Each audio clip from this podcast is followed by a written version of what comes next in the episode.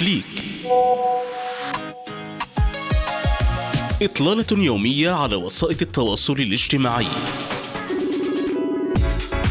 أخبار مختلفة نقاشات مجتمعية منوعات وطرائف.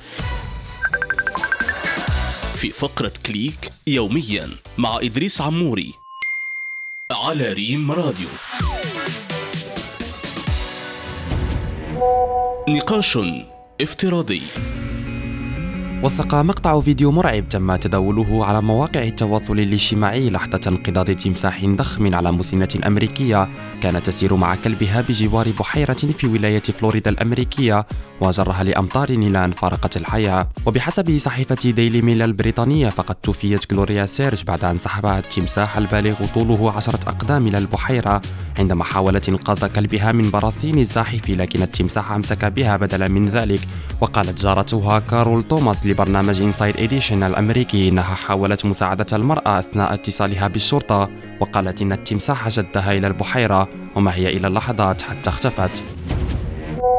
تدوينات نشر الحساب الرسمي لمنظمة Glory لرياضة الكيك بوكسينج شريطا ترويجيا للنزال المرتقب لبطل المنظمة للوزن الخفيف المغربي تيجاني بستاتي ضد التايلاندي باتشبانومرو كياتمو يوم الحادي عشر من شهر مارس المقبل بمدينة روتردام الهولندية وأرفق شريط الفيديو بجملة قفوا يا مغاربة في دعوة صريحة للجمهور المغربي لمساندة بطلهم يوم النزال الشهر القادم.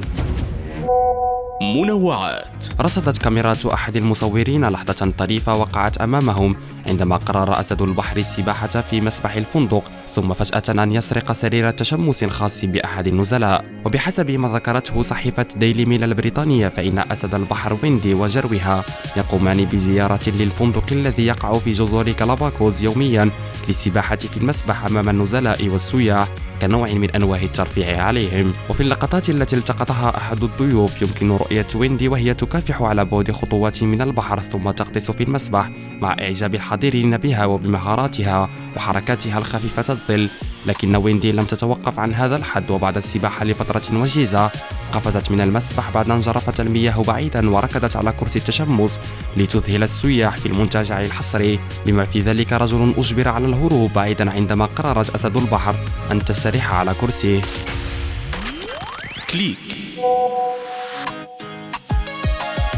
إطلالة يومية على وسائط التواصل الاجتماعي.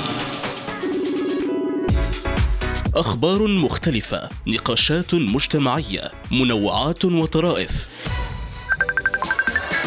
في فقرة كليك يوميا مع إدريس عموري على ريم راديو.